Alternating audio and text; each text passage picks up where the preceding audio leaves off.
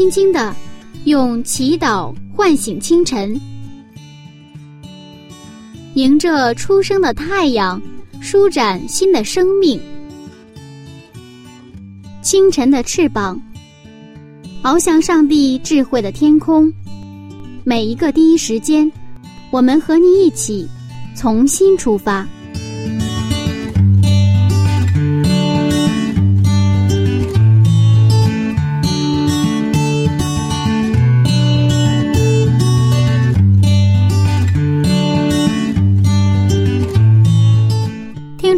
们，大家好。欢迎您又来到柚子主持的《清晨的翅膀》灵修栏目。今天呢，还是要和大家分享晨读《创世纪》一百讲系列讲座。中国古代的很多帝王将相都在追求长生不老，也有人研制了很多所谓的灵丹妙药。其实今天也是一样的。如果听说哪里有一位几百岁的老人，那他一定要成为吉尼斯的世界纪录了。那么今天呢，柚子要带您去见一位不死奇人。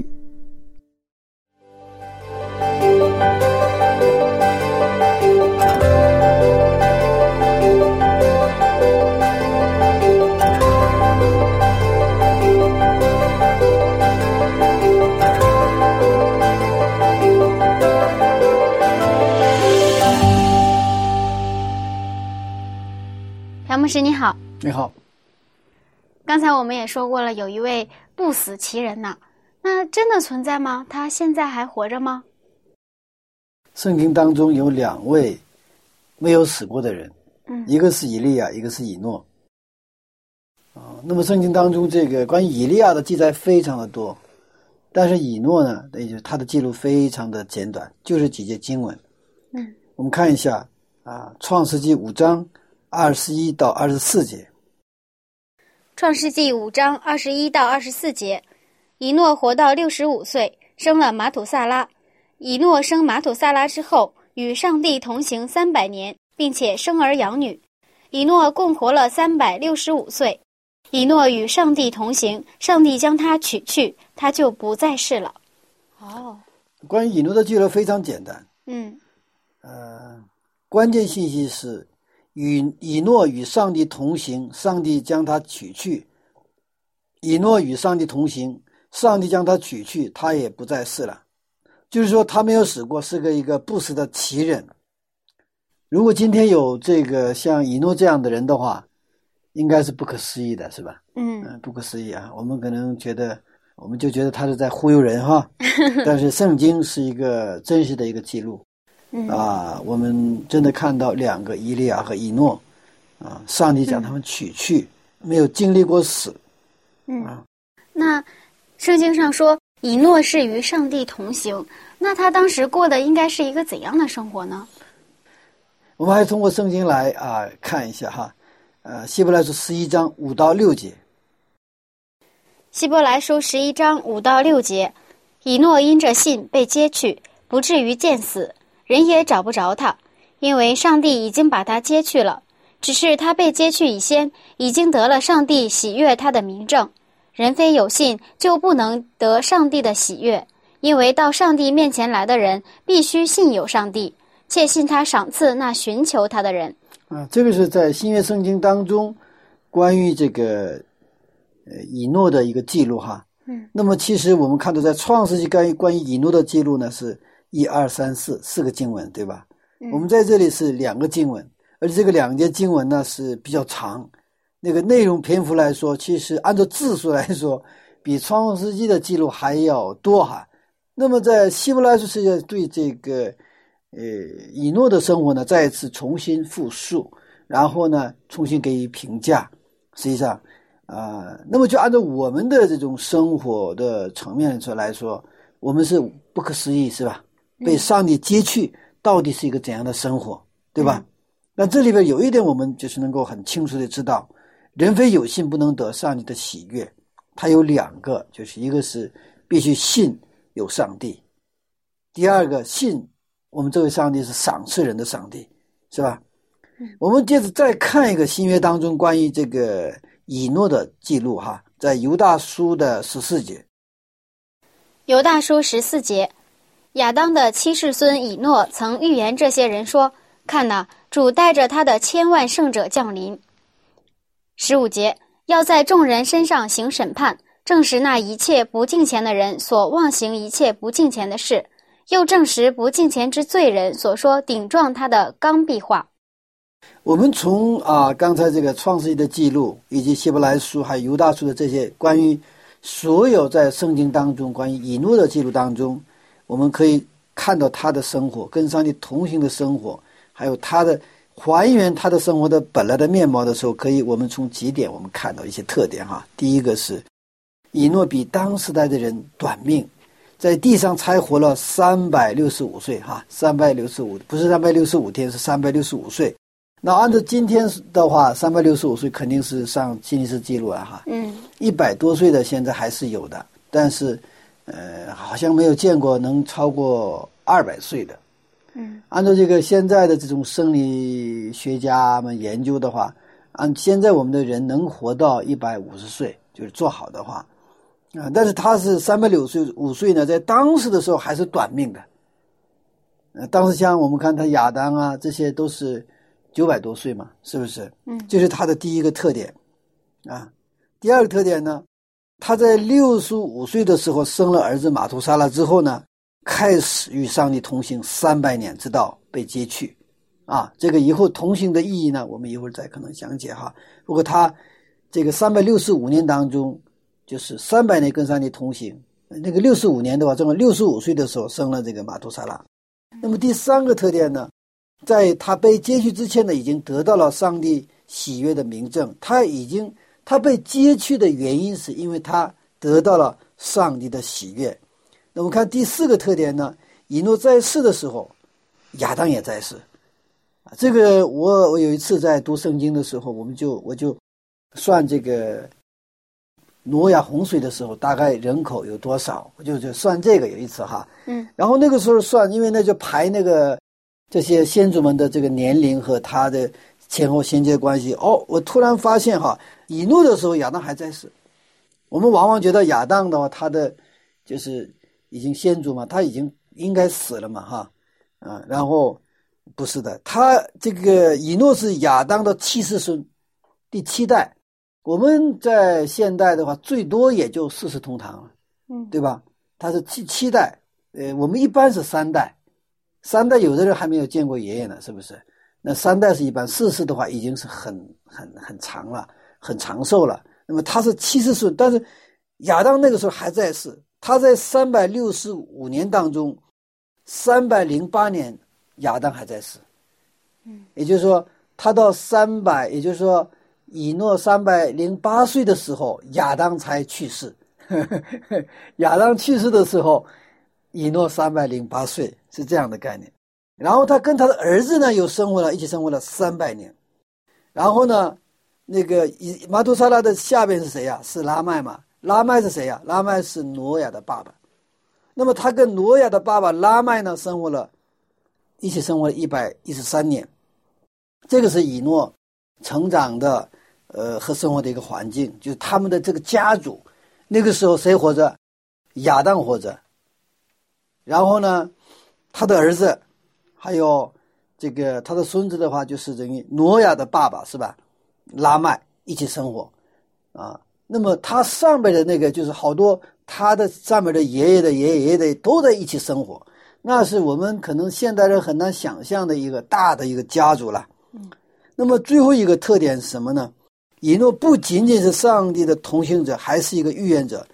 他是在地上第一次预言耶稣复临的人。我们刚才在犹大书，在新约的犹大书十四节，我们看到，我们在刚才的这个犹大书的十四节看到，啊，就是他的这个预言嘛。预言谁呢？预言耶稣复临，啊，也是预言挪亚洪水的限制。他有两种预言，一种预言是就是挪亚洪水，一种是什么？关于耶稣复临的这个预言。啊，嗯那我有一个问题，为什么说他在世的时候已经得到了上帝喜悦的明证呢？嗯，这是从哪看出来的？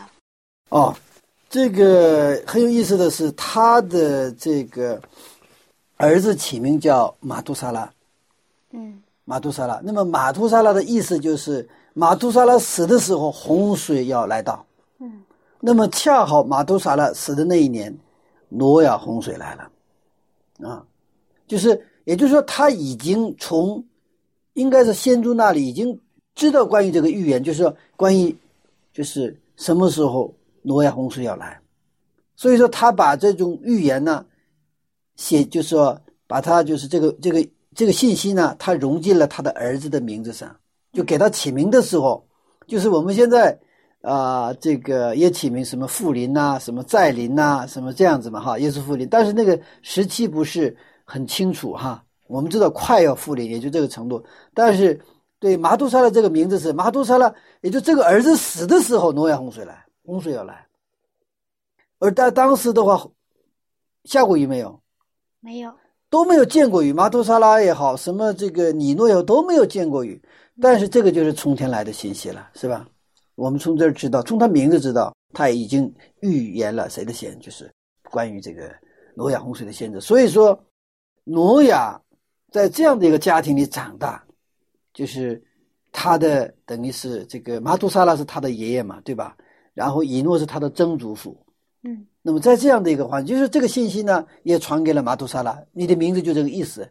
那么马杜萨拉又传给谁呀？拉麦，拉麦传给这个诺亚，诺亚。那么一代一代传这个信息，那么一代一代，实际上这个预言他们相传到了诺亚的时候，他也相信了这个预言，然后他开始去造船嘛。一百二十年是吧？所以他和他的一家，就是包括他的三个儿子，还有三个儿媳，那么他们都接受了这个信息，所以他们接受了这个预言的信息，也就成了挪亚方舟这个伟大历史的一个什么一个一个呃经历者了，对吧？见证者，见证者。所以他通过挪亚洪水、挪亚方舟，他们经过了挪亚洪水，也得到了上帝的那种彩虹之约了，这是很有意思的。那还有一个是刚才谈到的这个犹大书十四节，是吧？啊，这里也是亚当的七子孙以诺称预言，这些人说，这样就是耶稣基督的这个复临。那么亚当跟以诺一起生活了三百零八年，那么在三百零八年当中，天天在亚当这样一个已经悔改重生的老爷爷那里，不断的听伊甸园的故事，因为亚当是原来在伊甸园生活过的，是吧？嗯，所以说他以诺有一个特权，他能够跟他的。就是爷爷的爷爷，就是他的这个应该怎么称呼啊？老爷也好，老老老爷也好，啊，有期待嘛，是吧？从这个爷爷那里，他听亚当亲自经历的伊甸园的故事，包括善恶国的故事，包括这个呃这个夏娃，也就是说被诱惑和犯罪的故事，包括杀羊然后给他们盖这个穿这个羊皮衣的故事，包括他们被撵出来，然后。呀，这个伊甸园的东北的圣所，所以这一切的这个实际上是信息，当时是通过口传的方式，从小就听到这样的一个故事啊。那么实际上，那个伊甸园的故事就是亚当跟上帝同行的故事。犯罪之前哈，犯罪之后就是开始躲避了，是不是？嗯啊，而这种生活呢，是一个以诺非常向往的生活。虽然他现在的生活不完全这种生活，但是他非常向往那个爷爷所讲述的犯罪之前的那样，真的是跟上帝非常和谐、跟上帝同行的这样的一个故事。啊，其实说到这个刚才说的，实际上年龄这个部分是很有意思哈。嗯，其实我觉得当时的人活几百岁，现在我们的思维已经没有办法去想象是一个什么样的画面啊。啊。是啊，这个年龄啊，很跟我们思维还是有一些呃相当直接的关系。嗯，我们说到年龄的时候，那现在我们的这个比过去长寿了，对吧？呃，那过去的话，呃，什么人生七十古来稀啊，那现在八十九十，现在都不是古来稀了。那么七十的话，还是一个正当年华。所以可能现在退休的话，可能六十岁退休，有的五十五岁退休。退休以后也是还有很长的时间要去经历哈。这个实际上给社会还是给我们个人都提出了一个新的挑战。你靠过去的思维方式的话，这个时间是很难熬的，你没有事情做，是吧？嗯，呃，所以这个现在对整个的那种老人的福利的政策，还是还有老人的生活应该怎么过呢？就是有一个新的思考，跟过去不一样，是不是？还有一个，我们再看看这个，呃，第一次人类通过图片看到地球的形状是什么时候呢？是一九六八年，美国的那个亚波罗飞船围绕着地球时候拍摄的照片。诶，那是人类。就是不是从文字记录，是图片，用图片的方式第一次看到我们所生活的那个地球。那个时候，人们就是非常的就是惊叹，哇！因为我们从来我们看也不过是坐飞机往下看，就那么一点，是吧？或者是我们在站在地球上，或者站在高山上看，也就这么一点视野。但是从飞船看整个地球，把它拍出来的照片看的话，这个地球太美了。太美了，而且他们原来的思维发现，原来的思维是非常狭隘的，一下子就是拓展了，一下子从宇宙的什么角度去看这个地球。我自己出生在一个没有火车的一个乡下，而且我们那个地方是下火车倒两次啊，这种大巴，然后呢还得走一段，然后过一条河，那个河还是一个那个。那个有一个那个船工吧，那个就用那个大的一个那个那个那个那个杆子，然后这样去啊过过的那种那种那小船的地方。那过完小船还得走一段呃，当然现在看来那个就是不是什么距离了，因为那个就三公里嘛，一共呃三公里的距离，中间有一条河，然后呢过一河啊。那但是我觉得那个路是非常非常遥远的，然后才能到我我生活的那个村里。嗯。完了，大概我在这个小学五年级的时候，第一次啊，到了那个坐了船，然后倒了两次大巴啊。那时候我们去看我们爷爷，然后呢，就第一次坐火车嘛，然后到那个火车站，那个时候那个还是县城，现在是一个小市了哈。完了，第一次看那个货车哈，不是那个客车，货车我看到那个，就是从那个呃火车站里。经过哈，我就在我就趴在那个火车的那个铁栏杆上就看，大概五十几节吧。哇，小时候我们玩那个游戏啊，火车长啊长什么长，就是那种游戏嘛。没想到火车这么长哈，亲眼目睹哈，那个时候给我的这个其实呃冲击非常的大。一个呃乡下小孩子的这种视野呢一下子扩大了。那次旅行实际上也可以说。对我的人生来说，是一个意义非凡的一次旅行。嗯，我想在幼年的时候，哈，呃，这个对我来说，这是也是一个很大的祝福。国外有一个项目组叫嗯，Long Now，Long Now，长的现在，就是直译的话，很长的现在。他们研究的课题是什么呢？嗯，也就是把时间要放长。他们设计一种表，这个表是叫万年表。这万年表是转一圈是一万年，我们现在一天的话转两圈嘛，是吧？二十四小时，我们一圈是十二个小时，那个时针转两圈是二十四个小时。那么这个万年表的话，这个时针转一圈是一万年，把时间放慢，他们就假设把时间放慢的时候，我们的生活会发生什么变化？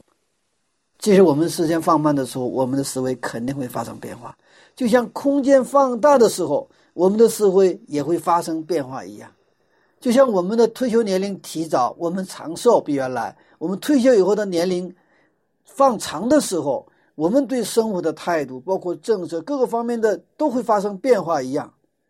所以在当时，人们比我们多活多少倍啊？这个以诺最起码以诺是多活三倍到五倍，对吧？所以以诺的思维跟我们一不一样？也不一样，也不一样。犹大书的十四说：“亚当的七十孙以诺曾预言这些人说：‘看呐，主带着他的千万圣者降临，要在众人身上行审判。’啊，就是当时我看以诺的这种预言啊，他在这个比我们长寿的这个时间里边，那么他从他的爷爷啊，就是老爷爷了哈，亚当那里就是得到的这个信息哈。”还有他跟他们那个整个一个家族，当时跟上帝在一起敬拜上帝，在这种信仰生活当中，他们得到的上帝的启示，实际上是以诺是一个宠儿，啊，他有了这个特权，什么特权呢？就是能够预言的这个特权，啊，那么这个预言审判，也可以说，以诺是第一个预言耶稣复临的人，也许以诺自己都不知道他这个复临的真实的意义，但是他怎么样得到了这个信息？那么刚才前面已经谈过哈，这个预言呢，就是两种预言，一个是关于什么洪水的审判的预言，对吧？还有耶稣基督再来。啊，最后实行审判的呃这样的一个信息，也就是说，这一切的一切是他与上帝同行，开始于他马图沙拉出生前后，也就是他六十五岁生了马杜莎拉，然后以这个生马杜莎拉为界限呢，他有三百年时间是跟上帝同行的，这是一个转机，啊。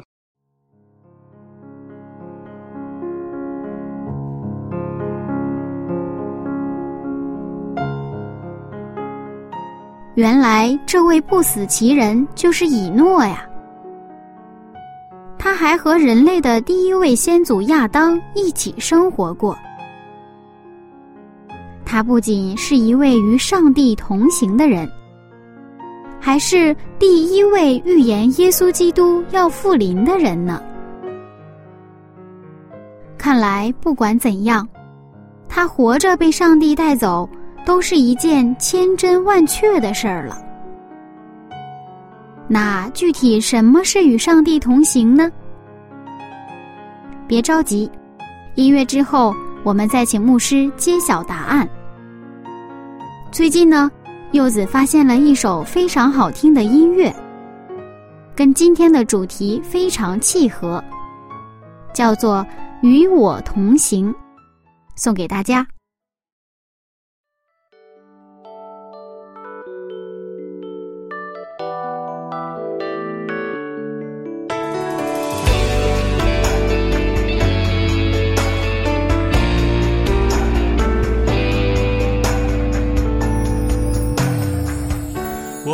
懂太多的复杂字句，只会简单的说我爱你。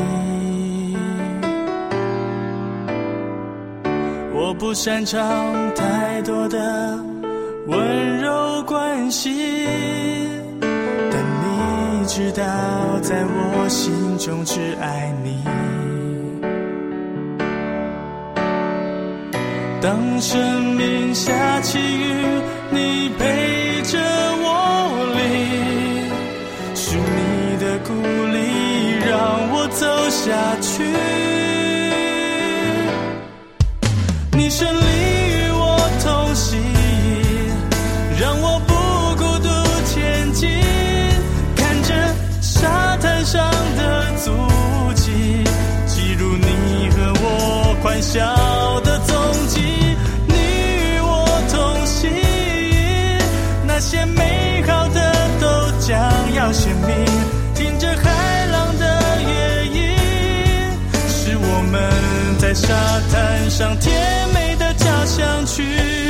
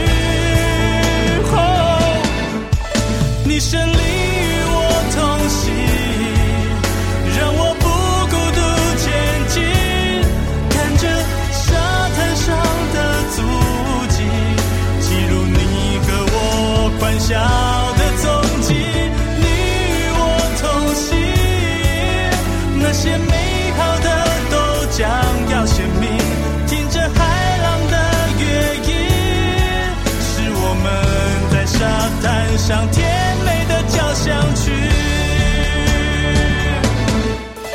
你胜利与我同行，让我不孤独前进。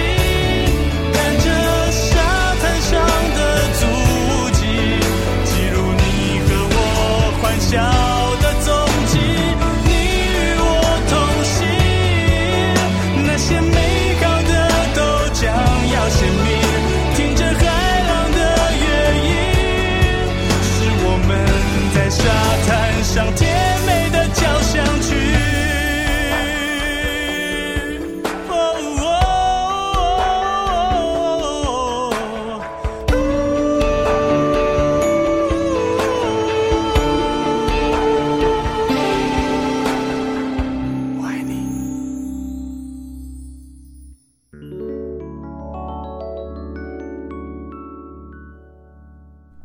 手，陪我走。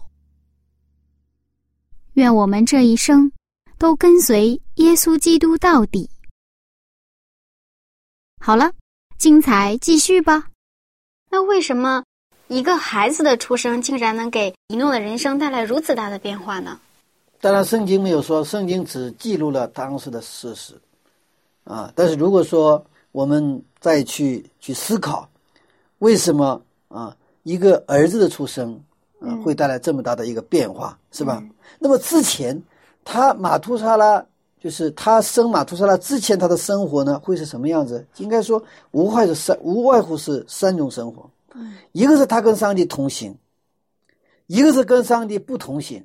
还有一种是，有时候上帝跟上帝同行，有时候是不同行，嗯是吧？嗯一个是根本用我们今天的元素，一一会儿今天一个是，啊、就是去教会来比喻的话，那一种是，嗯他每次都去教会，还有一种是根本他不去教会，还有另外一种是有时候去，有时候不去，是吧？那么以诺生马图沙拉之前的状态，最大可能是时而同行，时而不同行。啊，为什么是这样说呢？他不可能根本不同行，突然变成同行三百年，这个就有一点太大的飞跃，对不对啊？嗯啊，那么他圣经如果说马杜沙拉生之前是同行的话，他会记录是之前同行，但是他记录是同行几多少三百年嘛？就马他沙马杜沙拉六十五岁生马杜沙拉是到他被被接去这一段时间上帝同行，所以那个之前肯定是不同行了，是吧？那么不是完全的不同行，是时而同行，时而不同行。但是呢，马杜莎拉出生之后，他有一个很大的出发点，因为我也是作为父亲，当我的儿子出生之后，这对我对生命的感悟，对这个人生的感悟，其实他的触触动还是蛮大的，因为这个生命本身是如此的真神奇、真实、美妙，真切的认识到，以诺啊，真切的认识到，上帝是又真又活的上帝，又是赏赐的上帝，他感恩于上帝赐给他这个儿子。以诺从自己对儿子的情感体验当中，经历和确认了上帝的真实的存在。所以，那个他得了上帝喜悦的名证的时候，他谈到一个什么什么样的人？他被接去之前得到了上帝喜悦的名证，两个嘛，一个是信上帝的存在，对吗？另外一个是什么？信上帝是赏赐的上帝。那么他通过生马图沙拉，他经历了这两种的情感体验，一个是上帝是又真又活的上帝，上帝是存在的，不然的话他不可能给我这种生命，这也不是我设计出来的，对吧？生出来就是一个生命，从无中生有啊，嗯太美妙，太神奇了。上帝存在，他是生命的什么创造者？就像他的爷爷亚当，就像在亚伊甸园的经历的时候说这样，他跟创造的上帝同行嘛，对吧？上帝是存在的。另外一个是上帝是赏赐的上帝，这个儿子是上帝赏赐给我的一个上帝的一个礼物，是吧？阿门。所以他他确认了这种上帝的存在，以及无时无刻想赏赐儿子的一个天赋的那个心情。这样以诺的人生啊，他原来从十二同行、十二不同行阶段，进入到跟上帝什么二十四小时同行的一个新的阶段，他成功的成为了与上帝同行三百年的一个基督徒，那他一个转变。所以我们在教会里也是一般呼召我们的信徒去什么与耶稣什么同工。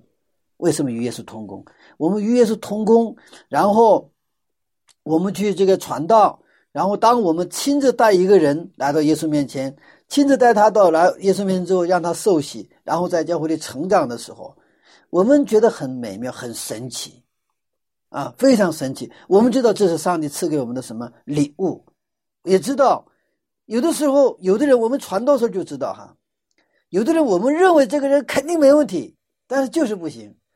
有的人觉得这个人怎么能信呢？他不可能信上帝，但是竟然他来信上帝，知道吗？我们就知道谁在做工，上帝来做工。我们知道这是上帝什么？他赏赐的礼物。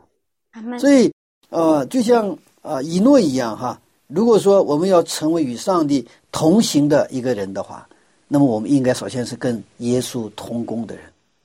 嗯，我们看继续看，啊，与主同行的生活到底是一个什么样的一个生活？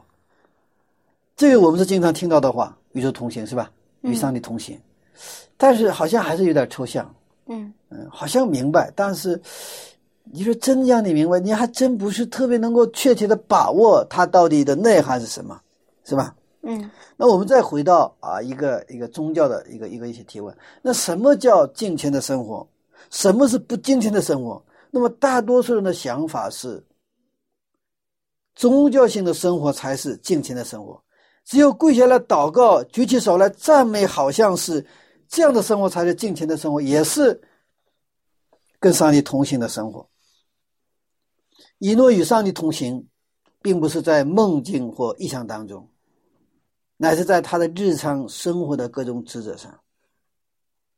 跟上帝同行，并不意味着你只是生活在教会里边，并不是天天是过那种宗教性的生活，什么祷告啊、赞美啊、读经啊。当然，这也是我们整个跟上帝同行生活当中的一个很重要的部分。但是啊，我们看预言之灵，我们知道，以诺没有过什么一个隐私隐士，不是这个隐这个隐居山间的，像以前中国的一些巨师哈，然后呢，就是远离这个社会的，不是这样的一个人。他使自己与世这个世界呢，他也没有完全的隔离。他没有在这个社会、社会或这个世界的责任上，没有让自己完全自由出来，包括对家庭的责任，因为他在这个世上还有必须为上帝做工，在自己的家庭、在自己的职场，还是在自己的一切的社交关系当中，他要为上帝做见证。任何时候、任何地方，在任何事情上，我们相信上帝的存在，相信上帝是赏赐我们的上帝。也就是超越我们的时间和空间的概念。德国的，我们知道，大家众所周知的这个神学家叫彭霍菲尔，他在《门徒的代价》他写道：“他说，后来我发现了，甚至今日也在不断的发现，一个人必须完全过着今世的生活，才能学到信心。”过什么生活？过不是宗教性的生活，也不是过隐居的生活，而是必须过着今世的生活，才能学到信心。他继续说：“基督徒并不是非宗教不可的人，而是一个平常的人，一个单纯的人，正如耶稣曾经是人一样，至少是与世袭约翰相比较的时候。那么在圣经当中，有两对人的组合是很有意思的，一个是刚才说的两个。”没有经历死亡，直接被上帝接去的人，一个叫以利亚，一个叫以诺。那么以利亚、以诺这是一个组合。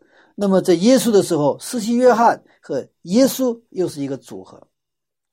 那这两个组合当中，以利亚跟施洗约翰很相似，非常的相似。所以说，当施洗约翰来的时候，问那些法利赛人呢、文士来去询问施洗约翰的时候，他问：“你是以利亚吗？”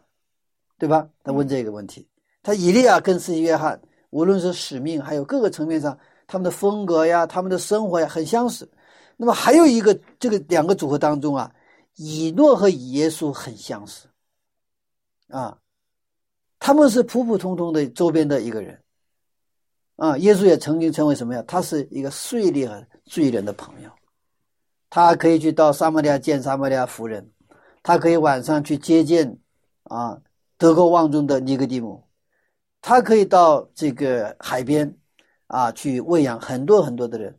所以说，无论是在加白农，还是在加利利，还是拿撒勒，还是耶路撒冷，还是在那个圣殿里边，我们随处看到，在我们的周边，啊，街头巷尾，随处可以看到耶稣的身影。那么以诺也是这样的一个人，他跟耶稣是非常非常相像。我们知道，耶稣基督道成肉身来到我们的生活当中，耶稣在世上的时候，跟宗教领袖们的生活是。完全不一样的，所以他的耶稣在地上也是跟天父同行的生活。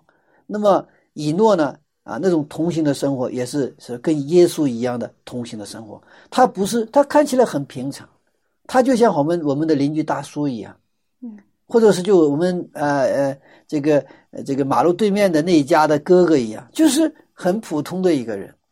但是他在地上过的却是什么？在地如在天上的生活，在这通过这种生活向我们彰显我们在天上的父是一个怎样的一位上帝，也是像通过这种生活告诉我们，真正天国的生活，那个曾经的伊甸园的生活是一个怎样的生活，是不断的去通过自己的这种生活向我们去啊去彰显啊我们应该过的那种生活。我们看在圣经当中的有两段记录是关于同行的啊，与上帝同行的一个描述啊。我们看米迦书的六章八节，弥迦书六章八节，世人呐，耶和华已指示你何为善，他向你所要的是什么呢？只要你行公义，好怜悯，存谦卑的心，与你的上帝同行。我们这里看，这种同行的生活就是行公义，好怜悯，存谦卑的心。嗯，这个我们周边如果有真的有这种行公义、好怜悯、存谦卑的心的人的话，我们会愿意非常愿意跟他做朋友，我们会为着非常愿意跟他去交往，是吧？嗯，啊，我们不会去躲避他，我们不会去戒备他，我们希望有这种人在我们跟我们一起来生活。那么圣经说，这样的人就是跟上帝同行的这种生活。我们继续看这个马拉基二章的六节。马拉基书二章六节，真实的律法在他口中，他嘴里没有不义的话，他以平安和正直与我同行，使多人回头离开罪孽。好，这里你看马在马拉基二章六六节当中的这种与上帝同行的生活什么呀？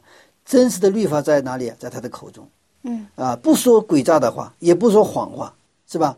也没有不义的话。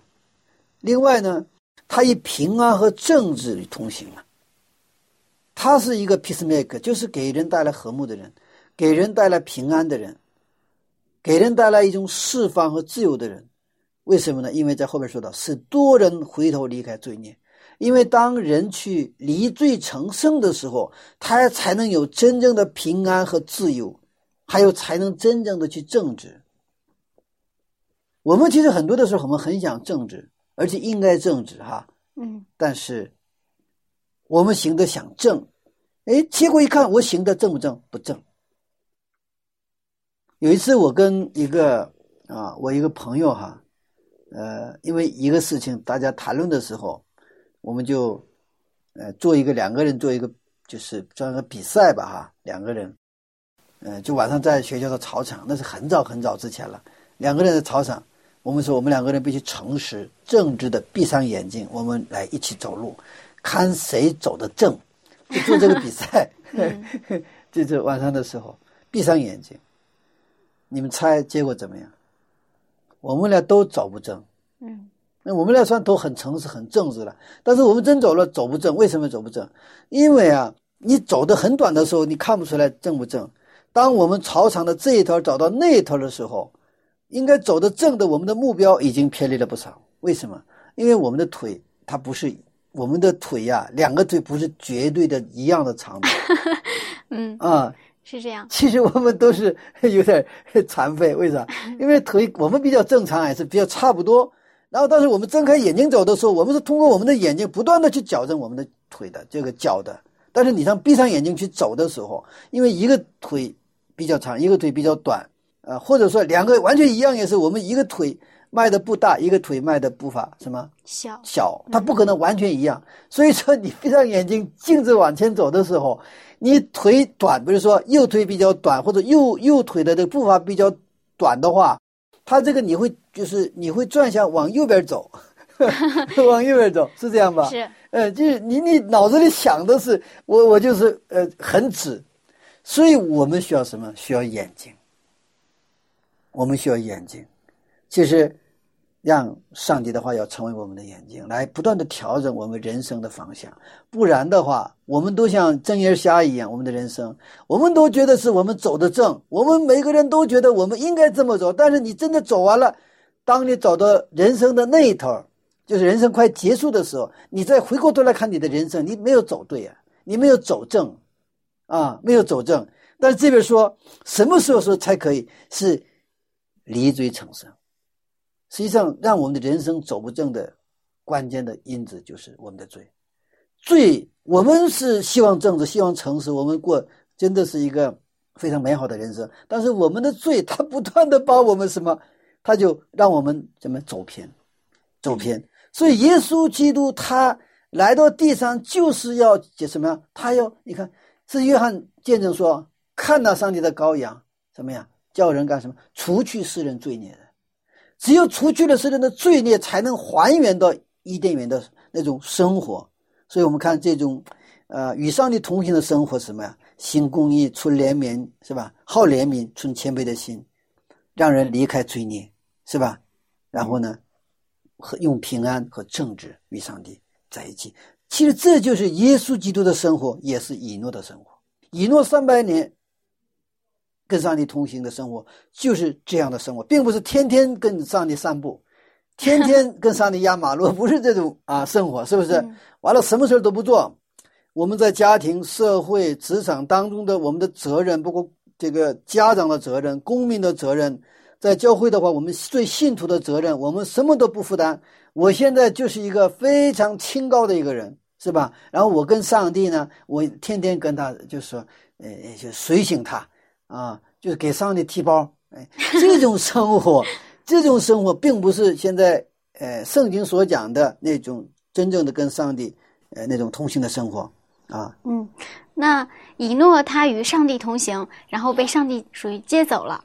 我们知道圣经上记载，呃，罪的工价就是死，就是我们每一个人都要面临死亡。那为什么上帝会直接把以诺接走了呢？如果我们今天。过着跟与主同行的生活，会不会也被上帝接走呢？但愿如此。啊，其实，在圣经的这种啊，我们知道，呃，死亡的概念，嗯，我们对死亡的界定跟圣经对死亡的界定是不一样的。那圣经我们现在所说的这个死亡，圣经说那是睡，是吧？嗯。然后呢，呃，就是呃，我们在复活嘛，是吧？有一个第二个永死的问题。那么实际上，这个圣经讲的以利亚和以诺是，就是没有经历睡，是吧？这个过程直接接去了，而且在这个呃，那我我就想过这个问题：为什么圣经啊有这么两个典范，对不对啊？就是这个以利亚和以诺哈，嗯，呃，我想也是告诉我们一个信息，就是人可以什么永生，人可以不死。所以说，我们啊，耶稣在复临的时候。我们有很多是就像以诺一样，像以利亚一样活着建筑，就不经历什么睡去这个部分。所以我们希望耶稣基督 快快快快的快快的复临哈。阿门。嗯，快快的复临。那么我们可能不是一个以诺的问题，可能很多很多的人 就活着像以诺一样被接去了哈。嗯。所以现在这个这里所说的这种同性的生活呢，我我们在说的就是阴性的生活。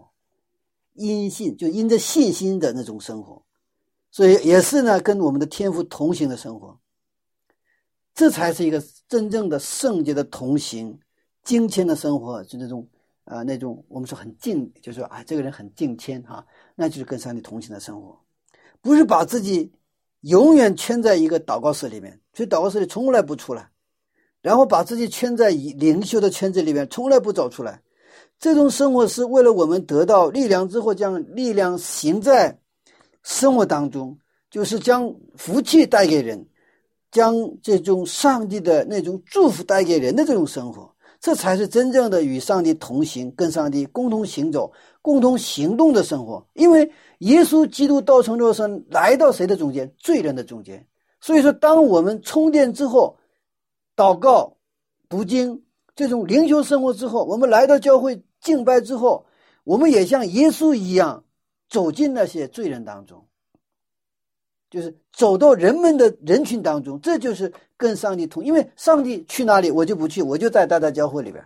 上帝说：“我今天我到我要到那个菜市场，那你去吧，我不去，那不金 钱是吧？啊，我就在在在教会里边。那菜市场去的话，啊，那那也有卖什么这个那个的哈，啊，那个就卖这个不健康食品的哈，我不去了。以诺三百零八年跟亚当一起生活，跟上帝一起生活，一起。吃一起走一起睡，没有就是同行三百年生活是从来他的心思意念从来没有离开过谁啊？上帝的生活。耶稣在地上生活，他是从天庭下到地上来了嘛？他就披着人性在这生活，那是不是跟上帝好像有点距离？但是跟上帝是同行。为什么？耶稣的心思意念从来没有离开过天父。他凡事上他说经上记得说，凡事上。从来不求自己的旨意意思，就求我们上就求上帝的意思，所以他跟上帝从来没有失去过这种联络，啊，这种生活也是当年在伊甸园里边，上帝跟亚当亚当一起过的生活，是亚当经常跟以诺讲的生活，在伊甸园里怎么生活的？对，就是这种生活。耶稣基督他来到地上，他愿意跟我们一起住在一起，生活在一起，他应许。我要与你们同在，无论你们去哪里，我都会与你们同在。就是以马内利嘛，对吧？耶稣就新约说，耶稣是以马内利的上帝。那个以马内利的意思就是我要与你们同行。亚伯拉罕信的就是与他同行的上帝。他被呼召到迦南的时候，其实他不知道去哪里。希伯来书就讲的这个，他不知道去哪里，但是上帝呼召出来，你出来，他就出来。他不怕去哪里，他只怕上帝不与他同行。只有上帝与亚伯拉罕同行，亚伯拉罕去哪里都行。这就是亚伯拉罕的信心的生活。以诺与上帝同行三百年，就是亚当在伊甸园里与上帝同行的生活，是亚当在伊甸园与上帝同行的生活，是耶稣在地上与天父同行的生活。所以他是因信没有见到死。他相信在任何时候、地方、任何时候，不管做任何事情，都相信有上帝，并相信上帝是深愿赏赐的上帝，因而他得了上帝喜悦的名证。一个人必须完全过着今世的生活，才能学习到信心。耶稣基督就是道成肉身来到我们现实的生活当中。耶稣基督并不只是来到教会，而是来到我们的日常的生活。美丽的生活当中，所以我们的祷告就是主耶稣啊，我们邀请你到我们中间来，我们恳切邀请你，不仅仅是以圣经文字上的耶稣，也不仅仅是要到二十八课中的耶稣基督，而是而是以活生生的一个人与我们一起生活。阿门。原来与主同行就在我们每一天的生活里。是的，是的，嗯。好，谢谢牧师的分享。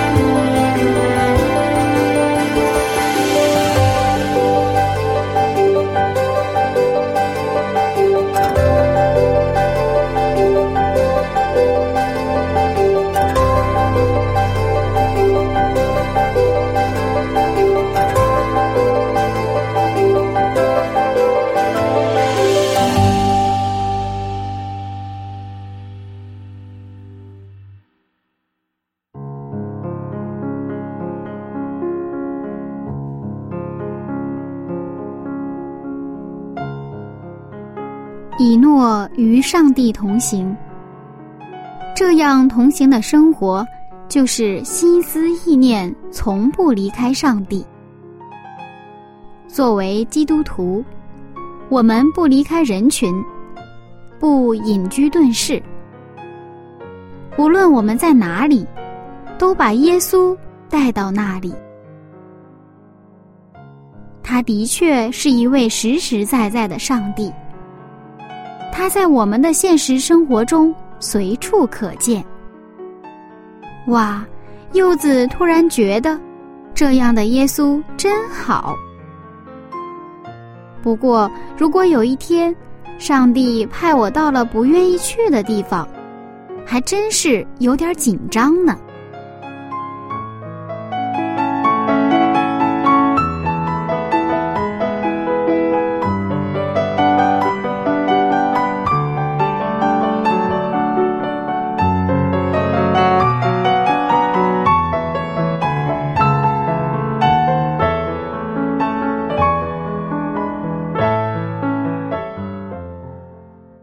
下面让我们一起来祷告，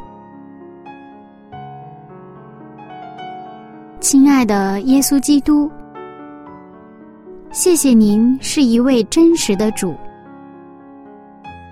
真实的在我们生活的任何环境当中都有您的参与。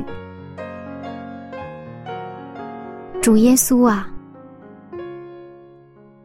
我愿意与您同行。今天，我们邀请您来到我们每一个人的现实生活中，与我们同在。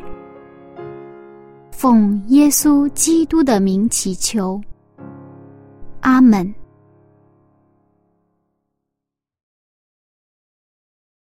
好了，有一个问题，其实呢很简单，那就是。以诺与主同行多少年呢？以诺与主同行多少年呢？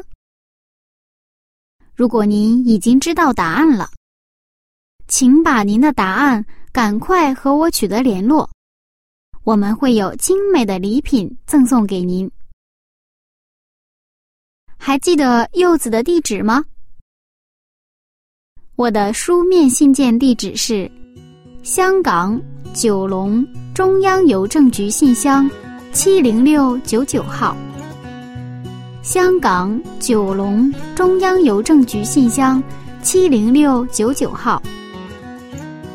来信的时候不要忘了，要标明是写给《清晨的翅膀》栏目组收。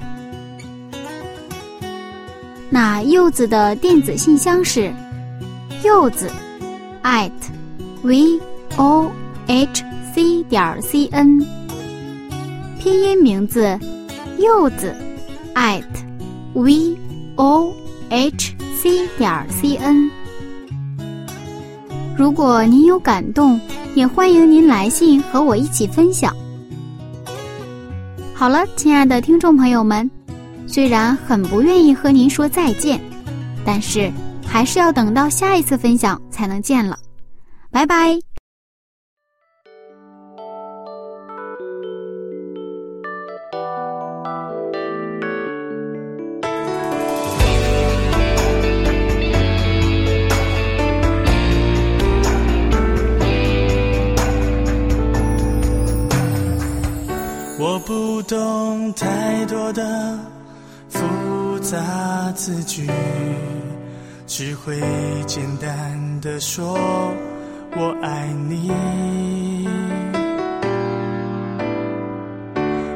擅长太多的温柔关系，但你知道，在我心中只爱你。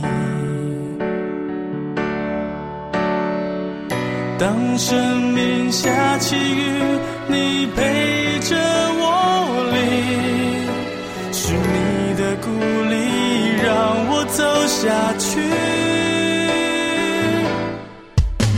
你胜利与我同行，让我不孤独前进。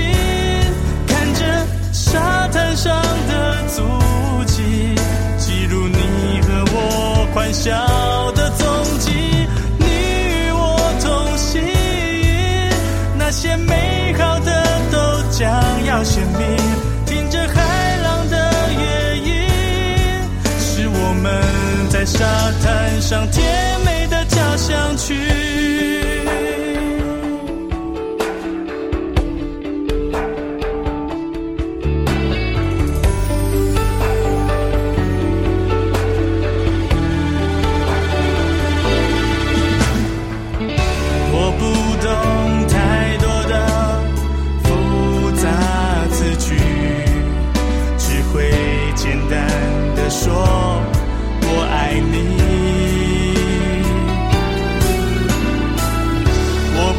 长